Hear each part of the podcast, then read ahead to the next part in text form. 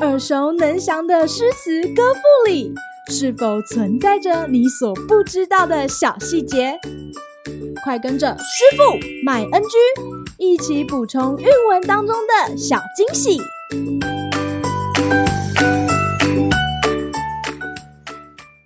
大家好，欢迎来到师傅卖恩居。今天要和大家分享的是王昌龄的《长信秋词》五首之三。凤肘平明金殿开，且将团扇共徘徊。欲言不及寒鸦色，犹待朝阳日影来。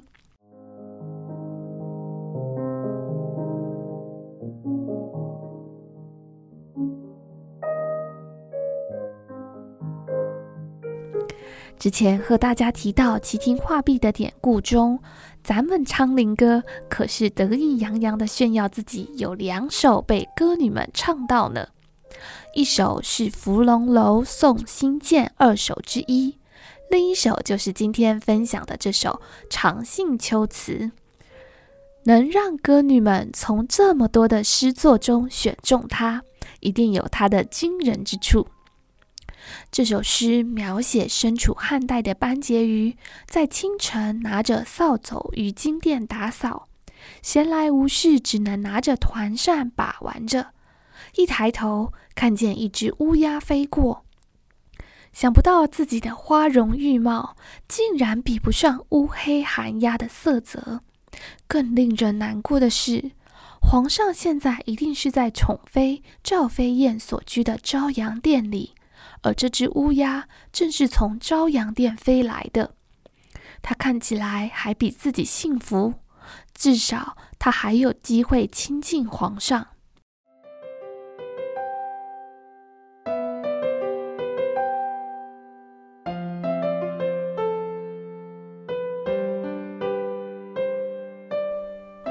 多么哀怨的一首诗啊！有才气与美貌的班婕妤，因为汉成帝相当宠爱赵飞燕姐妹而遭到冷落，又担心受到赵氏姐妹的迫害，而自愿到长信宫奉养皇太后。美好的青春年华深锁宫中，满腔情感终究是错付了对象，她怎能不感到悲伤呢？这首宫怨诗虽然没有具体的写作年代，但如果结合昌龄哥仕途不顺的际遇来看，我们可以想象，昌龄哥很有可能是把自己比作了那位遭到皇上冷落而暗自伤神的后妃班婕妤，借他可怜的遭遇，描述出自己的心情写照。今日 NG 点。这首诗的突出点在于，王昌龄借由非凡的想象力，以美人和乌鸦相比，强烈的反差强化了苦闷的心情。而诗中的典故“秋扇见绢”或“秋扇见葶”，这是出自于班婕妤创作的《怨歌行》。这里的“见”意思是被怎么样怎么样的意思，“绢”则是抛弃的意思。以此比喻君王对自己的恩情不在。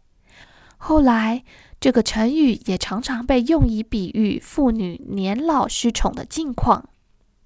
好啦，今天就在淡淡的忧伤里结束唐诗介绍，我们下回再见喽，拜拜。